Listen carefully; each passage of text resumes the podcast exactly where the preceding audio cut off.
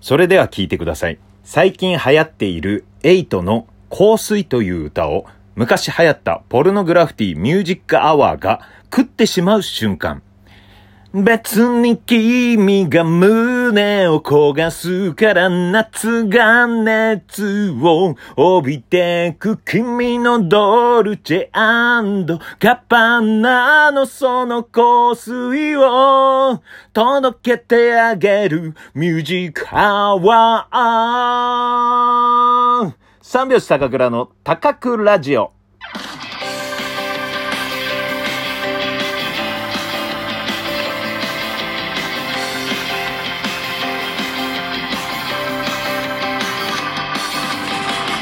ご機嫌いかがでしょうか？お笑い芸人漫才師の三拍子高倉涼です。本日は第94回目の高倉城の配信です。ラジオトークアプリでお聞きの方は画面下のハート、笑顔、ネギを連打、そして画面中央の番組をクリップ、画面上のクリップマークをタップしていただけると、顔じゃんけんのパーを出します。ぜひタップお願いします。せーの、じゃんけんやりました皆さん顔じゃんけん。えー、パーは顔をパーッと開くんですよね。グーは顔を中央に寄せるんです。チョキが難しい。顔じゃんけんのチョキ、難しいんですよね。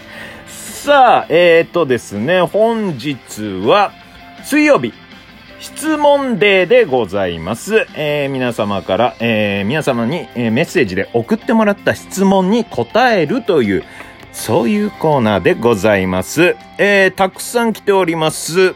えー、まずは、ラジオネーム、ラムタムタガーさん。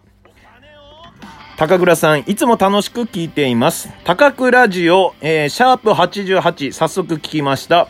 北海道弁、お刺さる、かかさる、面白かったです。えー、これといった方言のない、いわゆる標準語圏内で育った私としては、とっても新鮮でした。でも、いわゆる標準語の押しちゃった、書いちゃったは、ちゃった、過去してしまった、なの、の中に、えー、するつもりではなかったのにというニュアンスが含まれているので、少なくとも含まれていると、えー、話しても聞き手も感じているので、ご心配には及びません。ところで、私が思う可愛らしい表現というか、えー、告白方法として、あなたのこと好きになっちゃったというセリフがあるように思うのですが、えー、かっこ好きになったのは不可抗力でもうこの気持ち止められないのみたいなニュアンスがあるので、えー、そういう時、北海道弁ではあなたのこと好きになささっちゃったという風に言うのでしょうか。方言の用法として参考に教えてもらえますか。また、高倉さんは自分から告白する派ですか？待つ派あるいはさせる派ですか？ついでに教えてください。よろしくお願いします。ということです。えー、っとですね、まず、えー、まあね、あの、シャープ88で、えー、方言で、お刺さる、かかさるっていうね。うん、自分がね、こう、まあ、エレベーターのボタン5回行きたいのに4回押ささっちゃったとかね、言うんですけど、うん、それはもう自分の、本うん、押したいっていう気持ちじゃなくて、押ささっちゃった。勝手に押ささっちゃった。ポンと押さえて押ささっちゃったとかね。うん。あ、あと、このボールペンかかさらないとかね。そういう使い方もします。自分で書けないわけじゃない。書かさらないんですよ。このボールペンが悪いんです。書かさらないんです。とかね。うん、そういう、えー、ことを喋ったかと思うんですが、えー、そのニュアンスで、えー、あなたのこと好きになっちゃったを北海道弁で、あなたのこと好きになささっちゃった。えー、これは言いません。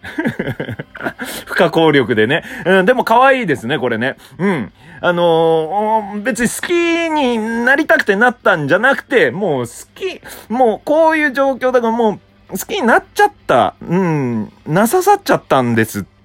あ、これもうでも北海道弁に言いたいぐらいですね。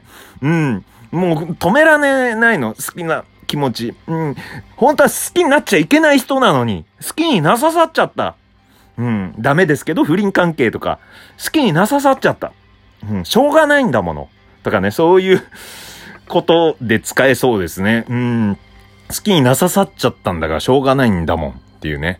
うん、えでもね、これは言いません。うん。これ言われたらね、ちょっと可愛いですね。好きになささっちゃった。でも、告白でそれ言われた歯ですよね。うん。なささっちゃった。あれ？ちょっと噛んだ？告白で噛む？っていうね。うーん。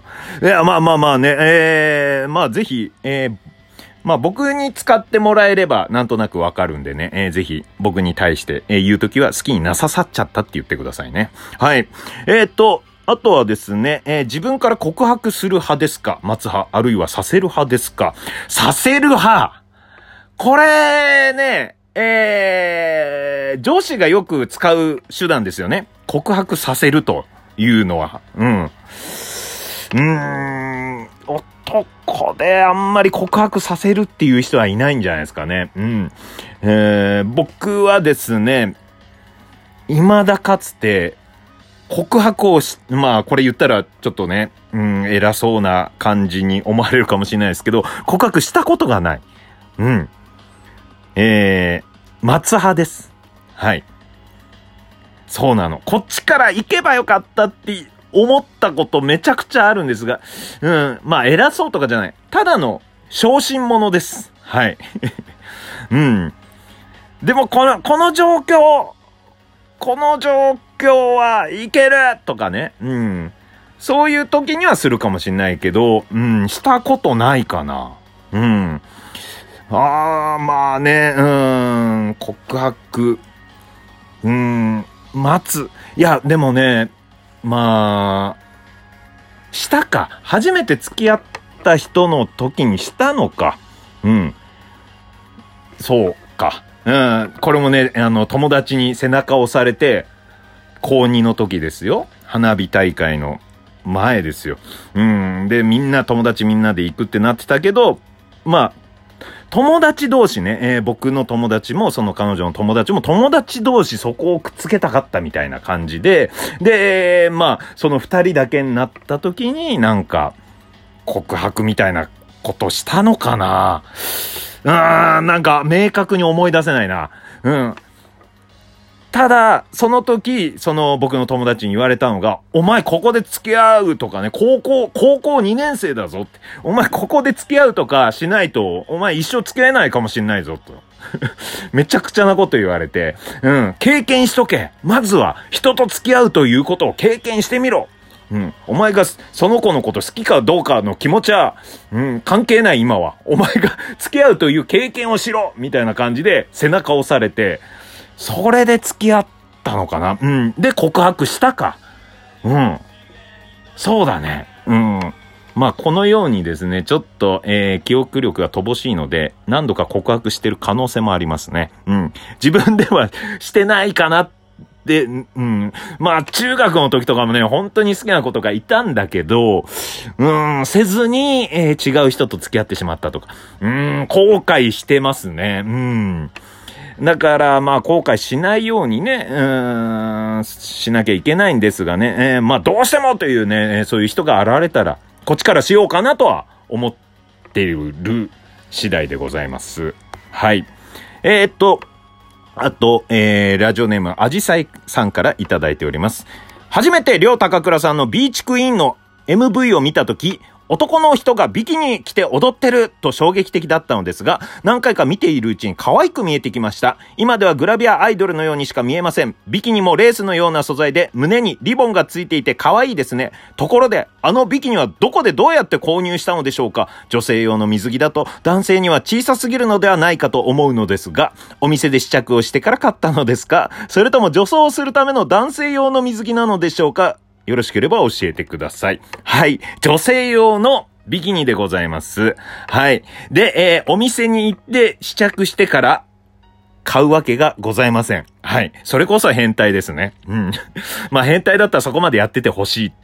ですが、えー、なかなかその勇気もございません。今ですね、ネットというので、えー、ネット通販という便利なね、えー、ものがあるので、ネット通販で女性用の、えー、ちょっと大きめの、僕身長185センチなんですが、僕でもこうね、ちゃんと着れるようなサイズの、えー、ビキニがあったんで、それをちょっとね、えー、購入したという、ネットで買いました。ありがとうございます。もうそろそろですね、ビキニの季節でございます。えー、今年は何回着るかな、ビキニね。はい。えー、っと、まだいただいております。今日はね、たくさん答えちゃいます。